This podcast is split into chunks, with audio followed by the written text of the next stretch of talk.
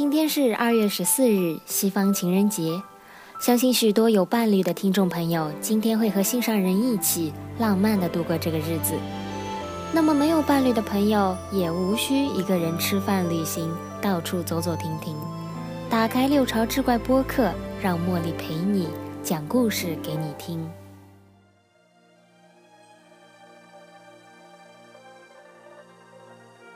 我们都知道，自古以来，我们都把鸳鸯当成是情侣与爱情忠贞不二的象征。今天要讲的韩平夫妇的故事，便是这一象征由来的典故。战国时期，宋国的康王酗酒好色，暴虐无道。他听说舍人韩平的妻子何氏容貌生得十分秀丽，便将何氏强抢入宫。韩平怨恨康王夺走自己心爱的妻子，康王得知后就下令把韩平抓起来，罚做筑城的奴隶。何氏痛恨康王的无道，思念丈夫，知道夫妻难再团聚，决心以死殉情。她暗中托人捎信给韩平，说明心志。不料消息走漏，信被康王得到了。康王见信中写的是三句谜语。其雨盈盈，河水大声，日出当心。康王和左右进士都不明白其含义，就拿去问朝中的大臣。有一个叫苏贺的大臣说：“其雨盈盈，说的是心中的哀愁和思念，像连绵的大雨一样无尽无休。河水深深，是说夫妻被拆分两地，无法相会。日出当心。”是说自己死志已定。不久，韩平自杀而死。听到丈夫自杀的消息后，何氏强忍着悲痛，暗中设法腐蚀自己的衣服。有一天，康王让何氏陪伴登台游览，何氏趁康王不计提防，纵身跳下高台，在旁的侍女匆促中只捉到了何氏的衣襟。然而衣服已经腐坏，应手碎裂，破碎的衣片随风飘起，化成蝴蝶，随风而去。何氏死后，人们在他的衣带上发现他留下的遗言：“君王希望我活着，我却愿意死去，希望把我与我的丈夫合葬在一起。”康王恼怒，下令让两人分开埋葬。却故意使两个坟墓相距不远。他恨恨地说道：“既然你们夫妻生前相爱，死后如果能将两坟合在一起，我便不再阻拦你们。”谁却想得到，一夜之间，两个坟上便各自长起一棵紫树，十天左右就长得一抱粗细，而且根干都相向而生，地上交干相错，地下根脉相连。好像两个人弯曲着身体互相抚救，又有一对鸳鸯栖息在两树繁茂的枝叶间，每每在清晨、傍晚交颈悲鸣，声音凄切哀婉，使听的人也感到悲伤。宋人哀怜韩平夫妇的不幸，就称这两棵紫树为相思树，将这个地方叫做韩平城。树上的鸳鸯。相传是韩平夫妇的精魂化成的。纳兰性德曾有一阙词这样写道：“花丛冷眼，自惜寻春来较晚。知道今生，知道今生哪见亲？天然绝代，不信相思魂不解。若解相思，定与韩平共一枝。”如果能在茫茫人海找到自己的连理枝，得到一人心，白首不分离，那么迟一些又何妨呢？那就不能叫做火焰，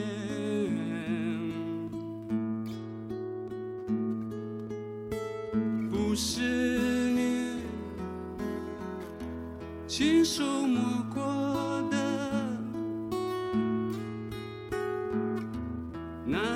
不能叫做当然，自怨自艾停在原地，爱情也不会自己送上门来。爱情是真的需要勇气。接下来的一则故事内容奇幻，却看得上是突破封建礼制、突破生死鸿沟、突破人言可畏的勇气。这颗心就是罢了。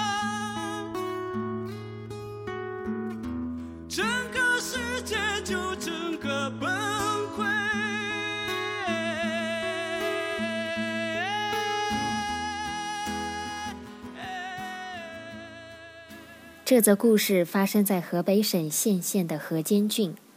晋惠帝的时候，河间郡有两个青年男女私自相爱，相互许诺结为夫妻。不久后，小伙子当兵去了，多年都没有回来。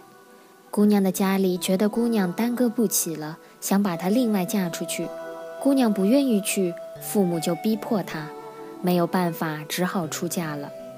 然而不久后，姑娘就病死了。那小伙子防守边疆回来，询问姑娘在什么地方。他家里人如实的说出了姑娘的遭遇。于是小伙子来到墓地前，想为姑娘痛哭一场。然而他感情上实在受不住了，他就发掘坟墓，打开棺材。谁知姑娘随即活了过来。于是小伙子就把她背回了家，调养了几天，姑娘就恢复了健康。和从前一样了。后来，姑娘的丈夫听说了这件事，就上门去要她。那个小伙子不给，说：“你的妻子已经死了。世界上谁听说过死人还能再活过来？这是老天爷赏赐给我的，不是你的妻子。”于是两人就打起官司来，郡县都不能裁决，只好把案情上报廷尉，由廷尉来审理定案。秘书郎王导上奏朝廷说：“这小伙子用自己最大的真心诚意感动了天地，所以才能使这姑娘死而复生。这不是平常的事情，不能按照平常的礼法来判决此案，请把姑娘判给那个挖开坟墓的小伙子吧。”朝廷于是听从了王导的建议，最后促成了何坚俊这两个青年男女的婚姻。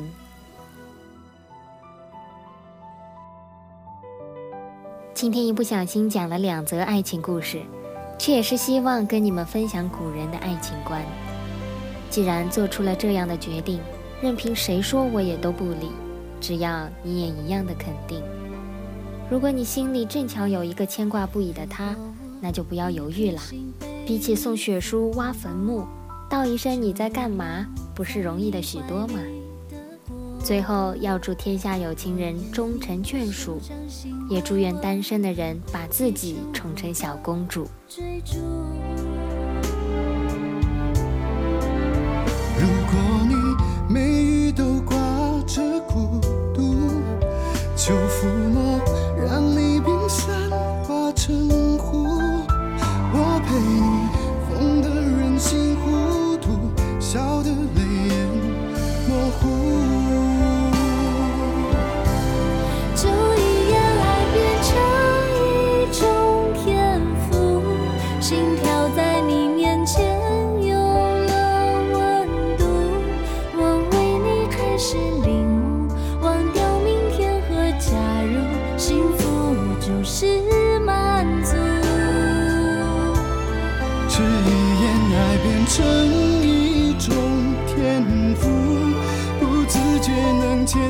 你笑帮你哭，我为你有了旅途，不管离天涯几步，我都不在乎，就一眼爱变成一种天赋，心跳在你面前。